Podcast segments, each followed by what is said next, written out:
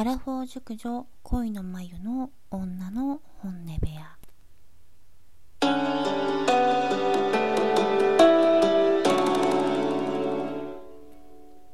皆さんこんにちはこんばんは。改めまして恋の眉です、えー本日は、えー前々回と今回で3回目ですね、えー夫からの拒否型のセックスレスについてのお話の続きをさせていただきます。私の簡単な自己紹介については第1回目の冒頭でお話をしておりますのでもしあの気になってくださるようでしたら第1回目のお話を聞いていただければと思います。で本日は、えー早速始めるんですけども、えーセックスレス夫婦あるあるというお話をいたします。まずですねこのセックスレスっていうのはもう自分自身だけが悩み苦しんでるって思ったらですね大間違いでもうあのなかなかセックスレスに私私の私たちってセックスレスなんだよねって友達とかに、まあ、暴露するのって結構勇気がいったりすると思うんですけど意外や意外であの私の友人だったりとか知人でもそこに苦し悩み苦しんでる人たちは本当に多か多いのででこれはですね日本自体が今世界一のセックスレス大国とやはり言われているくらいですね本当に全体的にセックスレスに陥ってる夫婦っていうのは多いみたいなんですね。はい、でその、まあ、セックスレス夫婦私の経験とあとはその周りのお話っていうのを踏まえて、えーセックスレス夫婦あるあるというのをお話しさせていただきます。まず1つ目。話し合いをとにかく避けたがる。これはどういうどういうことかというと、まあ、妻がその夫婦生活を改善しようと試みてですね話し合いを設けようとするんですね。どういうふうにしたらあのなんだろうなちょっと前みたいにあのいきなりではなくていいけども前みたいにちょっと仲良ししたいなっていうような話し合いを設けようとするともう拒否反応がすごいですね。でこの話し合いに応じない男性の特徴としてはもうそもそもセックスが下手であり本人に改善する気がない。あとはその妻をそうやってケアすること自体がもうめんどくさい。でセックス自体セックスそのものに自信がない。でもしやるんだったらお酒で酔った勢いでする方がもう自分もわけわかんなくなってるし楽。でそもそも自分本位のセックスしかしないで夫婦にとってのこういったスキンシップっていうものそのものを重要なこととは思っていない。というのがありましてで,、までえー、と最終的には話し合いって言ったってどうせ俺を責めるだけでしょっていうような思い込みが先立って、えー応じないということになりますね。はい、で次に、えー仕事を盾にしてくる例えば仕事で疲れてる大きな仕事を控えているからその気になれない。明日仕事が早いから今日は寝かしてほしい。とにかく仕事というパワーワードを本当にあの使う男性陣かなり多いと思うんですけど仕事だからしょうがないでしょうとか、うん、そういったねなんだろう、まあ、仕事イコール生活費を稼ぐところに直結するものなのであの妻側もねそこに対してあの切り込みできないんですよ。それを分かって逆手にとってね盾にしてくるっていうのはね結構まああの浮気の言い訳でも結構使う人多いですけどあの正直ねそんな仕事を盾にして今女性陣も仕事を社会にすごく進出しててある程度もうねなんとなくわかるんですよね。本当に昔みたくあの専業主婦一本でやってる家庭っていうのは少ないのでなかなかその仕事を盾にして、うん、言い訳ばかりするのもねかなりもう厳しくなってるんじゃないのかなと思ってます。まあでもとにかくねこういった仕事っていうパワーワードさえ使っておけばいいかなっていう人は今でもいますね。はい。で次です。イベントでも関係ない。えー、これは恋人同士の頃から続く1年に数回特別な日があります、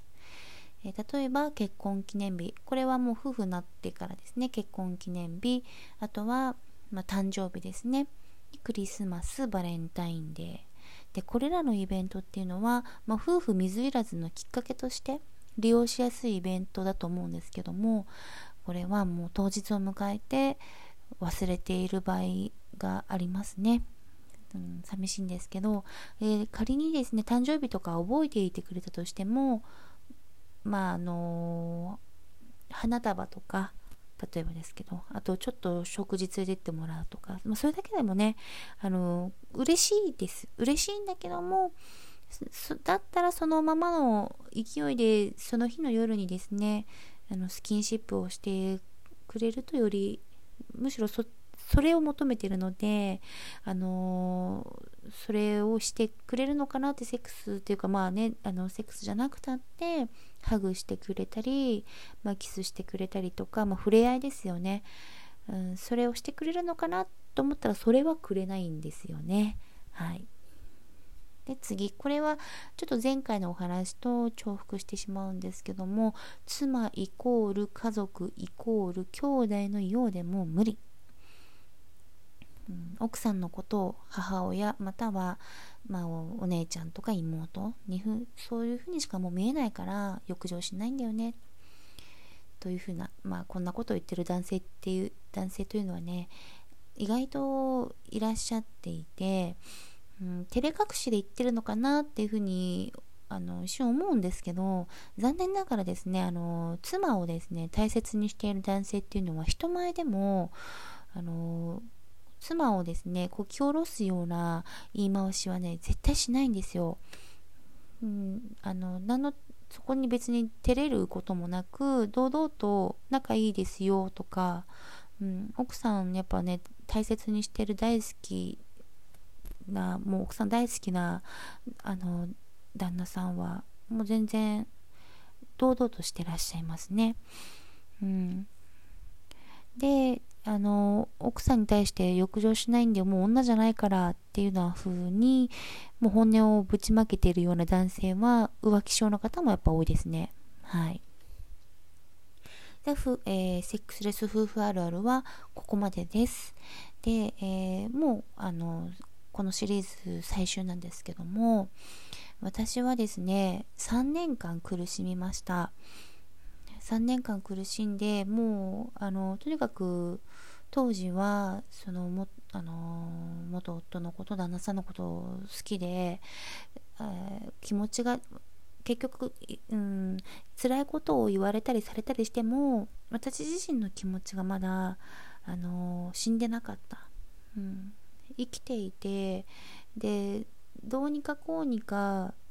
努力をすれば報われるんじゃないかなっていうような希望をね持ちながら、あのー、いろんなことにトライはしてきたんですけども